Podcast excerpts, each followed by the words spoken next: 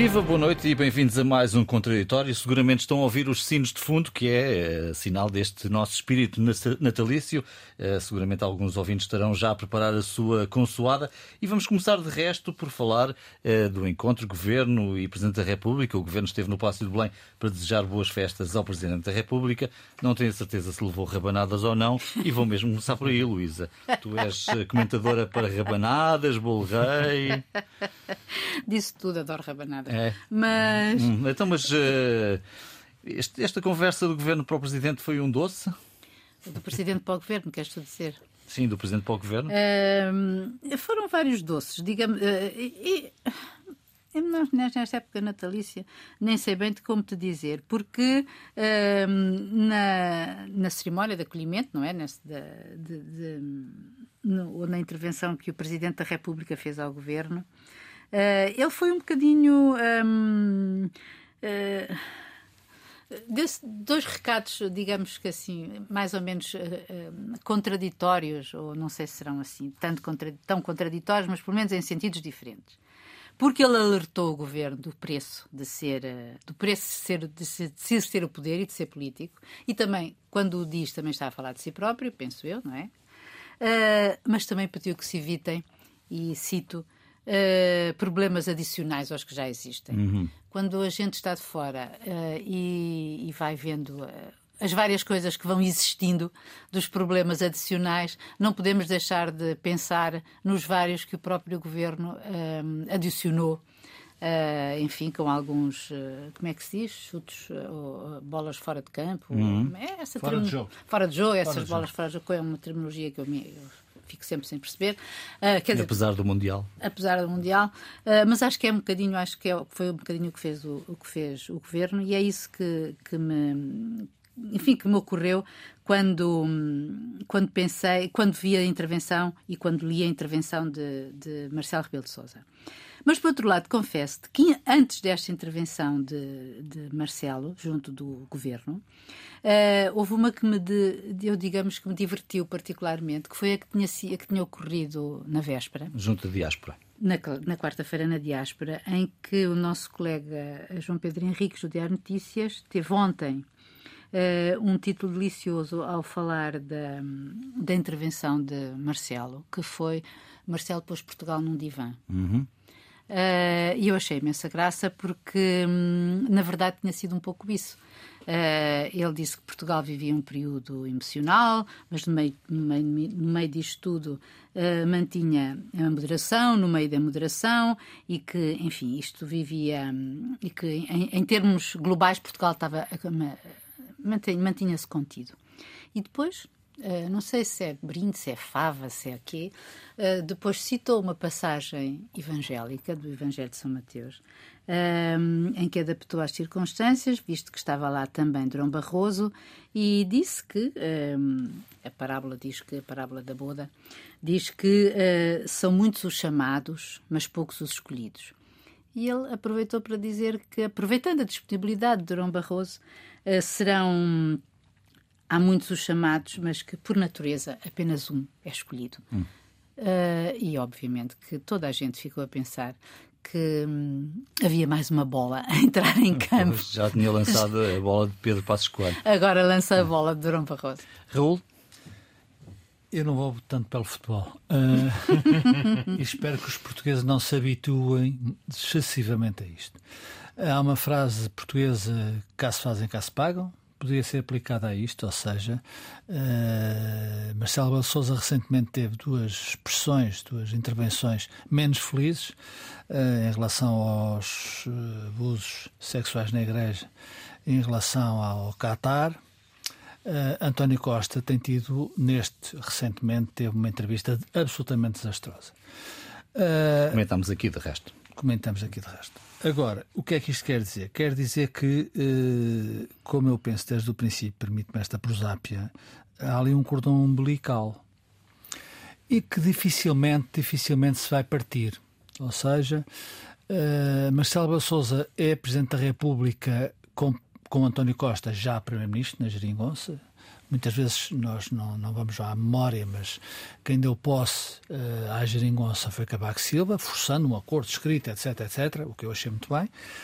Depois há as eleições, uh, um pouco quanto inusitadas no tempo, o chumbo do orçamento, Marcelo a dizer que se chumbasse o orçamento haveria eleições antecipadas, houve eleições antecipadas, e eu acho que isto foi surpresa para toda a gente e particularmente para essas duas figuras, Marcelo Belo Souza e António Costa. Porquê? Porque nenhum deles acreditaria, digo eu, eh, que eh, António Costa tivesse maioria absoluta qual era o quadro que estava na cabeça, digo eu também, já agora, uh, de ambas as personagens. Era que uh, o Partido Socialista provavelmente tinha condições para ganhar as eleições, tínhamos sido uma pandemia, as circunstâncias eram favoráveis nesse sentido, o governo tinha aguentado muito bem a pandemia, com a doutora Marta Temido, imagine-se, que depois ficou, foi, foi maltratada. Uh, mas ninguém acreditava que o doutor António Costa se revelasse tão conquistador e, eh, contra todos os prognósticos, tivesse maioria absoluta. O quadro era, de facto, haver mais eh, o PSD ficar em segundo, eh, esse quadro ainda permanece, eh, e haver dois orçamentos de Estados aprovados, e depois haver uma crise política que faria bem, não só, na minha opinião, ao país, mas também aos dois protagonistas. Tudo isto seu furado. A partir de, de, de então, como Marcelo Souza disse recentemente na trofa, há dias uh, felizes, há dias menos felizes. Todos nós temos esses dias. Quando se é Presidente da República e Primeiro-Ministro num país em dificuldades, num país pobre, num país a viver uh, tempos que há pouco tempo não eram imagináveis, é evidente que estes dois protagonistas têm que se acautelar um ao outro. Uh, António Costa foi, uh, foi a Belém apresentar os cumprimentos com o seu governo. Uh, eu não direi que foi pedir batatinhas a Marcelo, mas foi dizer a Marcelo Rebelo Souza uma coisa politicamente relevante. O seu presidente tem que estar comigo nestas circunstâncias. E Marcelo percebe lindamente isso. Ou seja, Marcelo Rebelo tem a noção de que tem que estar com o governo uh, nestas circunstâncias, porque senão não estava a, co a, cumprir a sua função e as suas responsabilidades como deve fazer. Por muito que isto irrita a direita, a direita anda muito irritada, mas como a direita já anda muito irritada há muito tempo, Uh, e sobretudo uma certa direita, queria, repito aqui, João, se me permites aquela minha expressão, queria que António, que Marcelo Belo de pouco depois de ter sido eleito Presidente da República, uh, desse um tiro na geringonça e acertasse direitinho no coração de António Costa, isso não aconteceu e obviamente não havia condições para isso acontecer, elas continuam a não existir. E esta troca de, de, de galhardetes em, eh, em Belém esta semana significa precisamente isso. Ou seja, esta dupla vai continuar até que até que haja condições para ela não continuar. Ou seja, imaginemos que nas eleições europeias de 24 uh, eh, o Partido Socialista liderado por António Costa uh, não leva um cartão não, não amarelo, mas vermelho. É claro que as circunstâncias se alteram.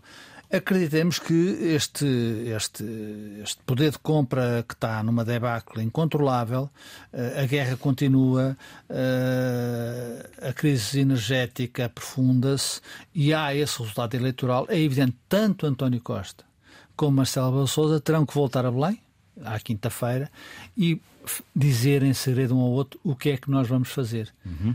Até lá, estão os dois juntos e, na minha opinião, estão muito bem juntos. E, de resto, António, a frase que, que ficou do outro António, Primeiro-Ministro, nestes momentos o que temos de fazer é dar as mãos e seguir juntos. Foi isto que foi dito ontem também em Belém. Sim, e poderíamos acrescentar nessa mesma linha uh, o Primeiro-Ministro a, a, falar na necessidade de um reforço da cooperação uh, e estabilidade institucionais mais necessária do que nunca. Uh, isto é António Costa. Eu concordo praticamente em tudo o que disse o, o Raul. Eh, diria que, eh, apesar da maioria absoluta que António Costa dispõe, eh, o habituem-se é capaz de. Eh, mesmo além da prosápia, para usar a expressão há pouco do. Há dias infelizes. Há dias infelizes. Eh, eu julgo que António Costa percebe que, apesar da maioria eh, absoluta, precisa de, do Presidente da República. E nós temos um Presidente da República que, depois das eleições, surpreendido, porventura, como praticamente todos fomos surpreendidos por essa maioria absoluta, olhou para o seu mandato, para o que tem pela frente, com alguma dificuldade em encontrar o ponto certo onde se deve colocar.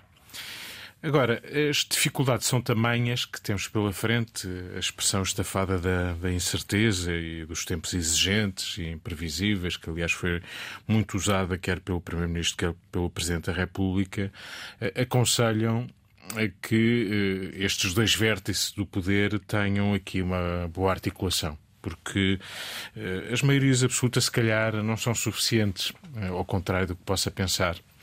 Eh, o Parlamento pode aprovar muitas leis, mas a realidade exige bastante mais do que isso. E António Costa percebeu que precisa dos municípios, percebeu que precisa eh, de empresários e trabalhadores com algum compromisso.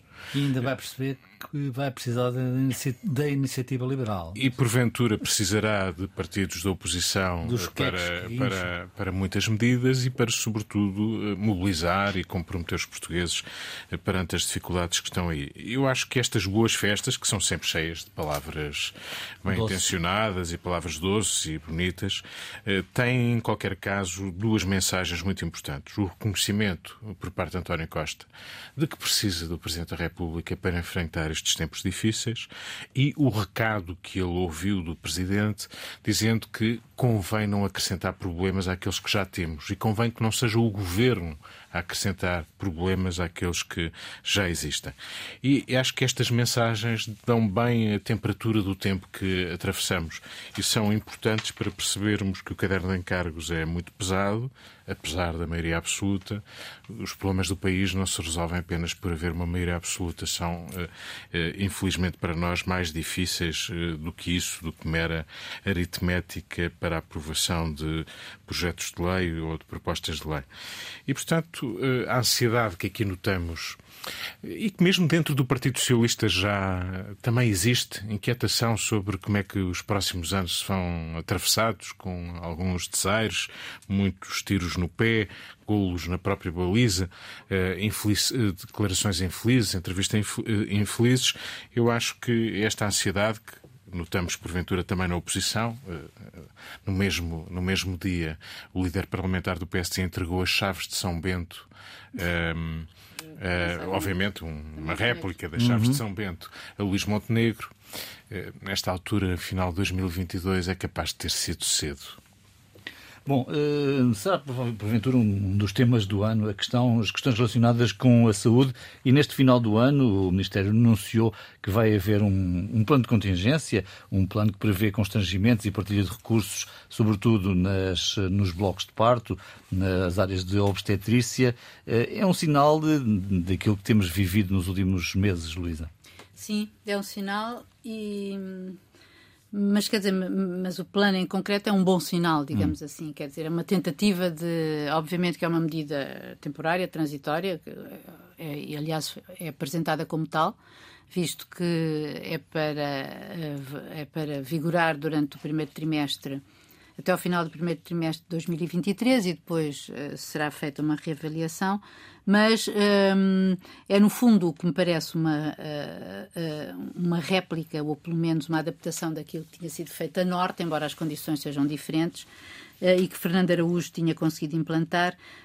Um, e que aparentemente, eh, tal como está, eh, tem lógica e, e, faz, eh, e faz sentido, ou seja, nem todas estão abertas, haverá sempre uma maternidade, porque isto refere-se concretamente a isso, não é? é, é a essa área, ginecologia obstetrícia, portanto, a Alfredo da Costa estará sempre aberta e depois os outros uh, hospitais uh, da zona de Lisboa e Val do Tejo, São Francisco Xavier, Amadora Sintra, Lourdes, Vila Franca, alternarão entre si. Isso faz sentido, uhum. mas o que eu achei também curioso uh, no modus faciendi desta, deste plano, que obviamente é transitório, não, não há aqui nada de estrutural, é, é, digamos que eu diria que era o plano possível, um, foi o facto de uh, ter sido possível a Fernanda Araújo e, uh, ou pelo menos a sua estrutura, conseguir convencer os médicos a, Uh, a aceitar isto. A aceitar isto e andarem de, uh, de bloco em bloco, digamos assim, porque isto vai -se também estender à região centro, não é? E há áreas em que são particularmente difíceis.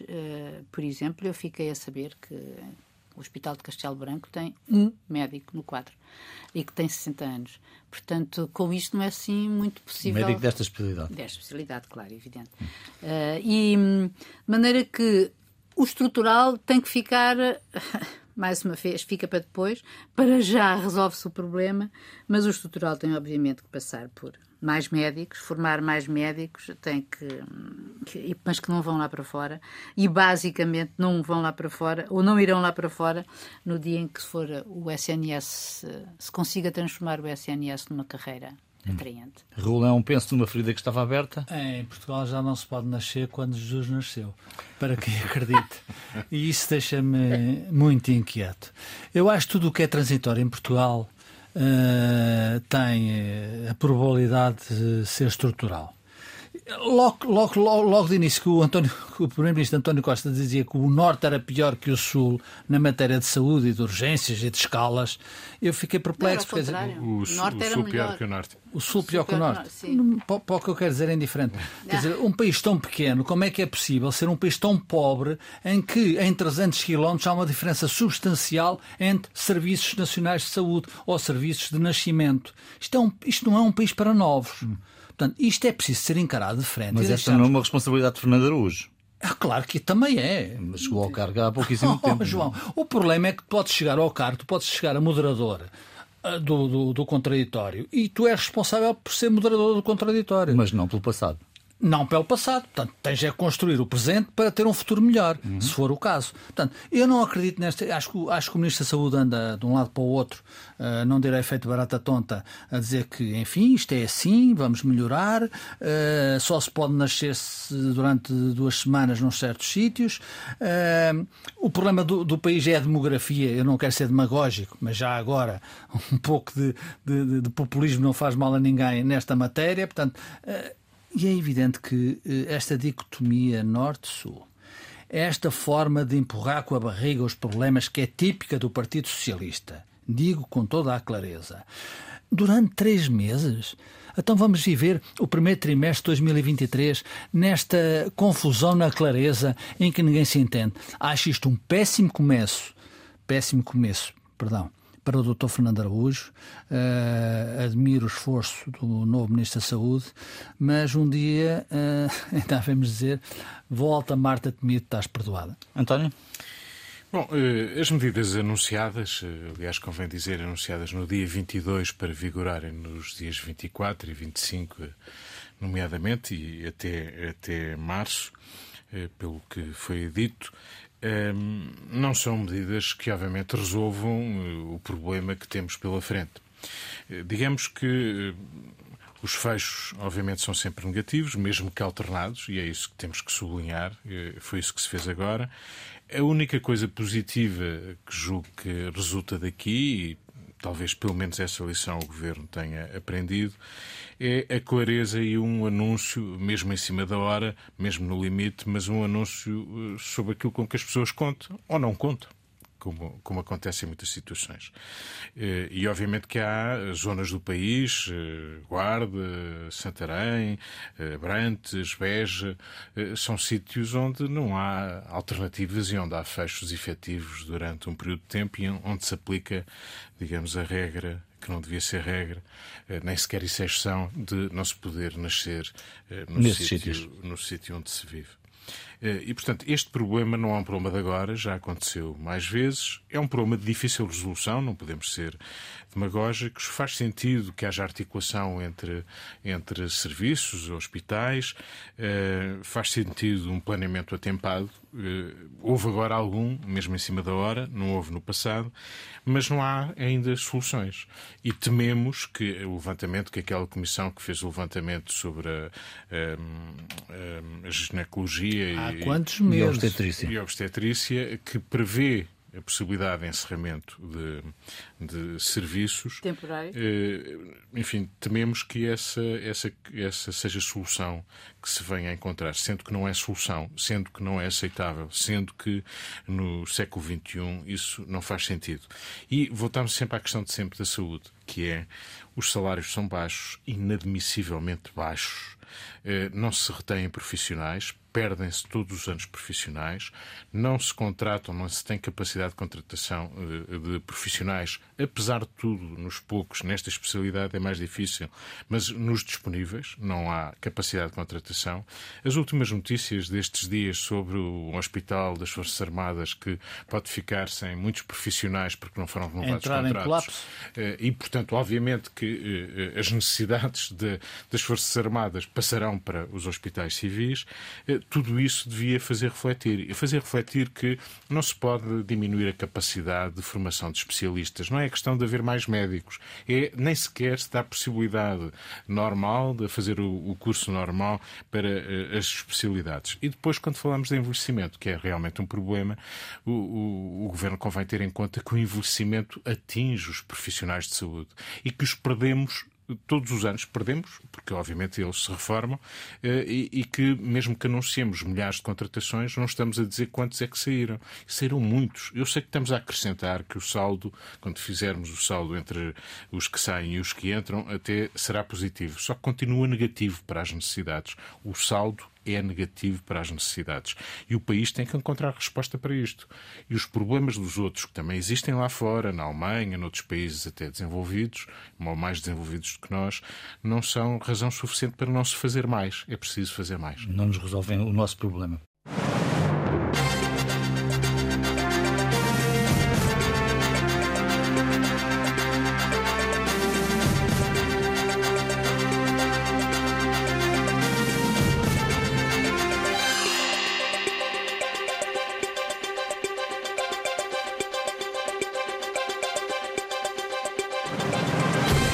Viva, boa noite de novo e bem-vindos à segunda parte deste contraditório, poderia dizer contraditório de Natal, porque estamos de facto em cima desta, desta festa.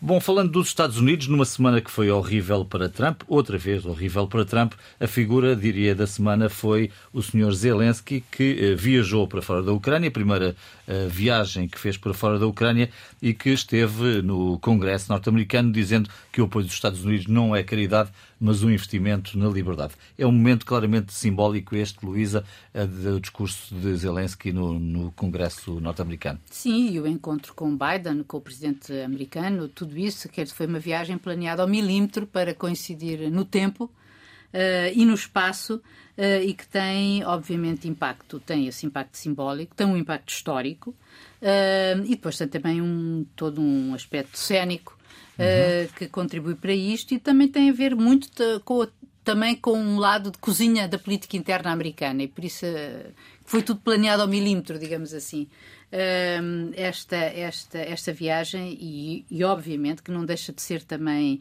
significativo o facto de ser uh, aos Estados Unidos e não a nenhuma capital europeia que Zelensky vá, como, enfim, como destino, destino primeiro, mas também digamos que é óbvio, tendo em conta que é efetivamente os Estados Unidos que têm sustentado o sacrifício ou a guerra. Um, uh, o, o, combate ucraniano contra as tropas russas. Uh, como, aliás, ele disse uh, muito claramente, na, quando foi perguntado pelo, pelo líder de, democrata no Congresso, do, no Senado, lhe foi perguntado o que é que aconteceria se os Estados Unidos deixassem de apoiar militarmente a Ucrânia, e a resposta dele foi curta e grossa: perderíamos a guerra. Uhum. Portanto, isto tem este efeito, não é? é tem este efeito, não, tem este objetivo também, portanto, que é galvanizar a opinião pública americana. Nós estamos em vias de. Eh, este Congresso está, digamos, neste momento, uh, está a acabar, entre aspas, no sentido da sua representação, visto que com as eleições intermédias de novembro. Há uma mudança. Há uma mudança e os republicanos uh, assumiram o controle do, do, do, do, do Congresso. Congresso. Uhum. E, portanto, havia que, para a administração democrata, para Biden, era fundamental uh, garantir e galvanizar esta opinião, sabendo-se que existe uma fratura dentro dos republicanos e, e, embora também uma mais pequena dentro dos democratas, sobre se, se devia ou não continuar o apoio militar desta forma, porque é um grande apoio. Uh, e, e, portanto, e, e, este Congresso vai ter que votar agora uma, uma ajuda de 42,3, eu digo em euros, mil milhões de euros, dos quais são os tais uh, uh, 1069 mil milhões de euros, porque em dólares são 1.800, uh, de, um, que se dizem respeito aos tais sistema de defesa antiaérea, os Patriot, que tanto faz, um, uh, que tanto também teve as suas consequências do lado do lá, do lado russo. Ora, uh, por tudo isto, eu acho que um, esta viagem, e, e, e, eu acho que as pessoas e nós jornalistas devemos debruçar-nos sobre isto. Uh, obviamente que isto. O facto de os Estados Unidos estão obviamente a sustentar o esforço de guerra e se não fosse o esforço de guerra americano, os ucranianos já tinham provavelmente perdido a guerra porque os, não, não, são os europeus. Os europeus não têm a, a, nem a, a, coesão interna nem a capacidade para, para o fazer. Isso é mau, é grave, é péssimo porque uh, é aqui, não é nos Estados Unidos. Os Estados Unidos é quase um, é quase a guerra por procuração, efetivamente, porque são as armas americanas. Uh, e, e, os, e, estes militares ucranianos que vão receber uh, os missa e os ucranianos, e os militares ucranianos que vão uh, manusear estes mísseis, que é a creme de la creme da, da, do armamento americano, vão ter que ser treinados e serão treinados na Alemanha. E hum, isto é, ao mesmo tempo, é complexo, porque nós temos a ver, eh, estamos a ver a Rússia que também dá os seus sinais ao mesmo tempo, é dizer que isto é uma escalada e nós não podemos deixar de pensar que sim, que é uma escalada. E Putin promete dinheiro que, sem acabar para o esforço de guerra e promete armas eh, também nunca vistas e isto não pode deixar-nos inquietar um, ehm, em termos de segurança global. Uh, e por isso acho que acho que é realmente vital que nós eh, estejamos firmes nesta, nesta, nesta posição. Nesta posição. Raul, como é que olhas para esta deslocação de Zelensky aos Estados Unidos? É uma deslocação boa para Zelensky, boa para Biden. A Luísa já explicou o essencial da transição do Congresso. Uh, Zelensky precisava de mostrar que os americanos, a administração americana estava de corpo e alma com ele. Os Patriot, o esforço de guerra, o esforço de, de dólares que são uh, desviados no bom sentido para a Ucrânia. Agora, é evidente que há outros sinais que, além desta esta visita, tem muita emoção. Tem muita emoção. O que, é, o, que, o que se percebe. Mas eu acho que tem que começar a haver mais razão do que emoção. É evidente, nunca escondi aqui que uh, o agressor é, é, uma besta que se chama Vladimir Putin uh, e, portanto, isso tem que ser sempre, em qualquer circunstância, tomado em conta. Mas isso só se resolve, e esta semana há sinais claros disso, não só da visita de Zelensky a Washington, como da, do encontro, uh, da chamada de, de Medvedev, um criado, primeiro-ministro russo, criado de Putin, por Xi Jinping pelo uhum. presidente chinês.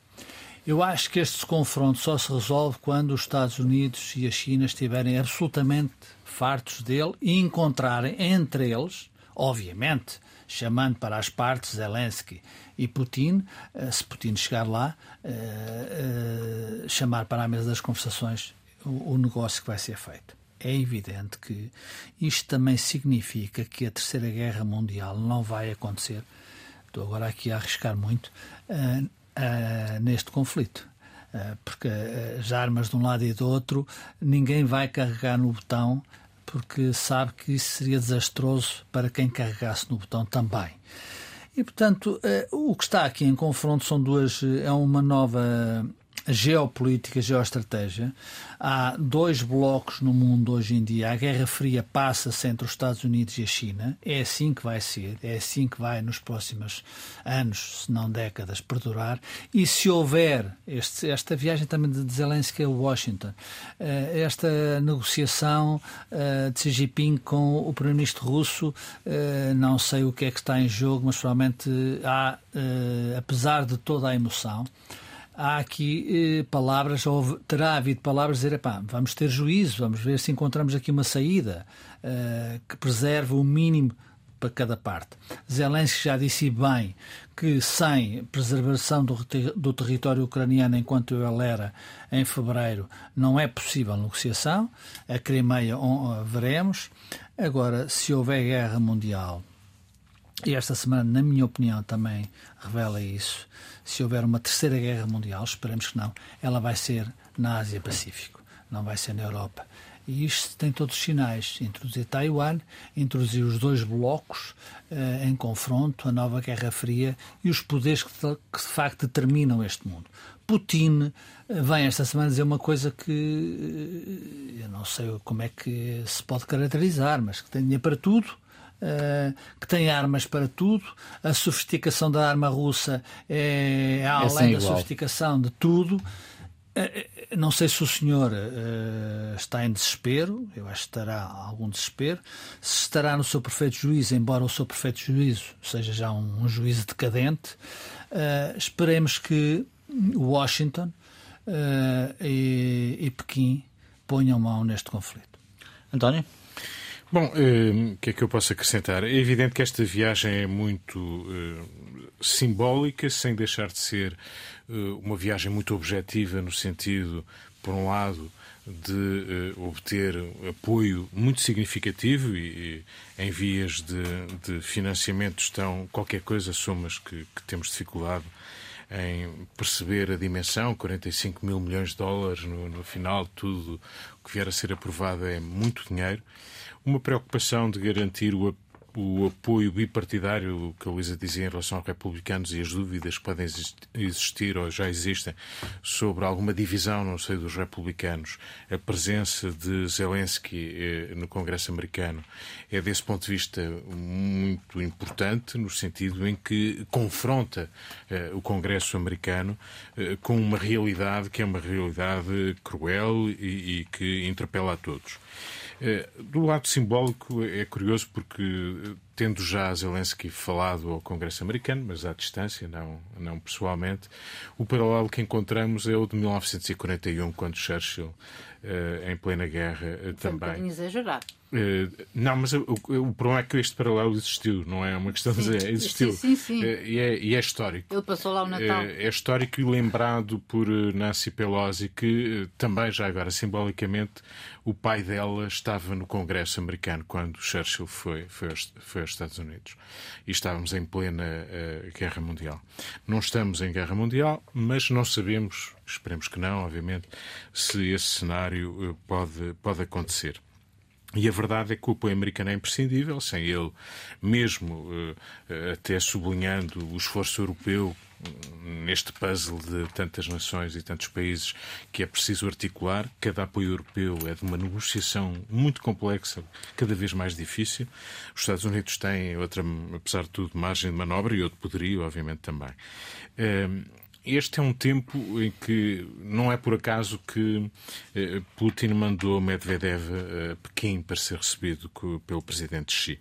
A tal parceria sem limites, vamos ver se é mesmo assim, se não tem limites, tem tido concretizações em exercícios militares que têm acontecido, conjuntos, eh, tem tido concretizações em cada vez mais eh, energia que a Rússia canaliza para a China, nomeadamente o gás. E, portanto, esta relação de interesse, por enquanto, eh, existe. Eh, e eu acho que, em pano de fundo, eh, infelizmente, para o mundo, o conflito pode ser bastante maior, mesmo que frio.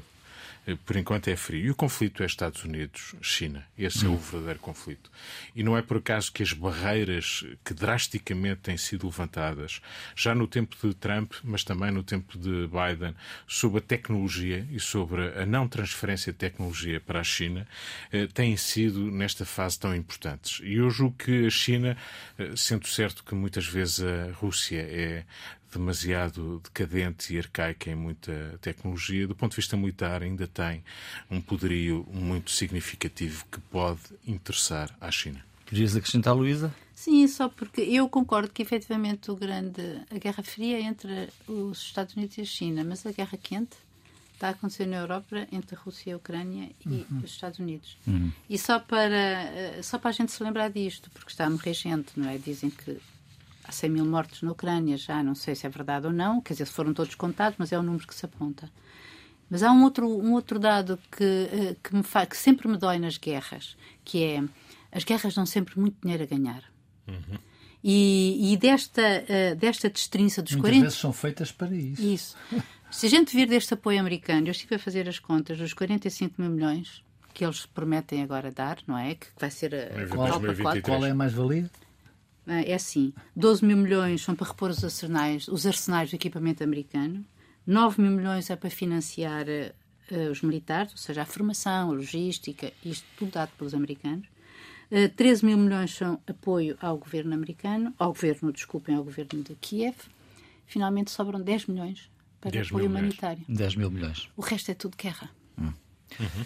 Bom, os ouvintes mais novos uh, talvez não se recordem, nós uh, da nossa infância temos o bolo rei com o, o, brinde e a fava, não é? Ninguém queria a fava e todos queriam o brinde, uh, uma tradição que eu acho que ainda em alguns casos se mantém, mas genericamente isso terminou até por razões legais. É isso que eu proponho, olhar para o ano 2022 como se fosse um bolo rei e Raul. Um, o que é o brinde e o que é a fava, ou o que é um deles? Comecemos pela fava de uma forma séria. Uh, o cabaz de Natal são números da DECO uh, respeitáveis, que o governo e a sociedade aceita como válidos, no essencial, bem entendido. Os números nunca são certos, certos, certos. O cabaz de Natal deste ano custa mais 23% do que aquele que custava no ano passado.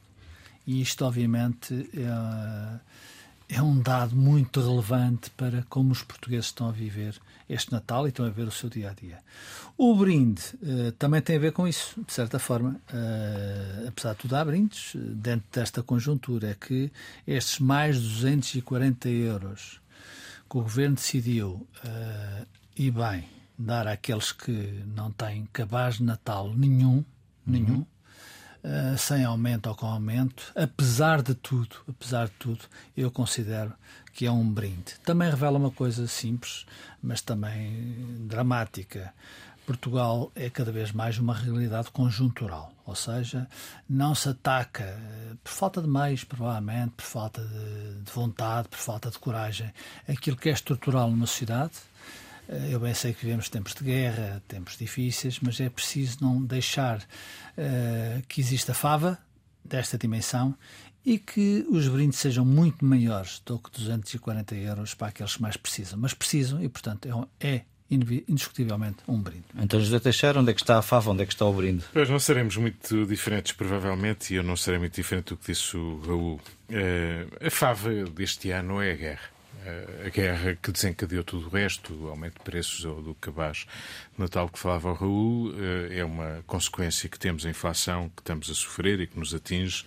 Eh, é, é de facto uma fava decorrente da guerra, como as ameaças à democracia, que já eram anteriores à guerra e se têm agravado de forma crescente, eh, são, são favas deste ano, são, são favas difíceis de, de digerir. As favas não, aliás, não, não, não se comiam. Não, não se comem, não é? Deitam-se fora. Estas. O mais difícil agora é que nós não conseguimos deitar esta fava fora com e facilidade. pagavas o bolo Ela anda aqui seguinte. a enrolar-nos e a envolver-nos e, a, fava, e, a, e a minar-nos. Eh, em relação ao, ao brinde ou à prenda, como também chamávamos a, no, nos bolos rei, que agora já não existe porque é politicamente incorreta, etc., e perigosa, porventura. Além do apoio dos 240 euros, que é obviamente sempre insuficiente e que surge na época de Natal, enfim, numa oportunidade muito especial, mas é algo que devemos valorizar. É importante para as famílias mais vulneráveis, é muito importante. Como é muito importante o aumento do salário mínimo, que também foi decidido agora, tem 760 euros, não é nada que nos uh, uh, orgulhe muito, mas é um aumento e é importante que continue a aumentar. Uh, são, pelo menos, é alguma coisa que estamos a fazer para minorar o sacrifício que muitas famílias já fazem. Eu sendo certo que no início do ano é importante ter em conta que, se calhar, é preciso voltar a estes apoios. Luísa? Luísa Meirelles. Quando tu lançaste o desafio, imaginei à minha frente um bolo rei e António Costa e Marcelo a cortarem o, o bolo e eventualmente a morderem. É ver quem é que ficava. Quem é que ficava com a faca? Cortar ao mesmo tempo. Pois, e não tive dúvidas que o brinde saiu a Costa, com maioria absoluta. Uh, e a fava saiu a Marcelo Rebelo de Souza por ter de lidar com ela. Muito bem, vamos ficar por aqui nesta edição do Contraditório, eh, desejando a todos os ouvintes e também aos meus caros companheiros do Contraditório um bom Natal. Estaremos aqui na próxima semana para mais uma edição do programa. Até lá. Um bom Natal. Um bom, Bom Natal. Natal.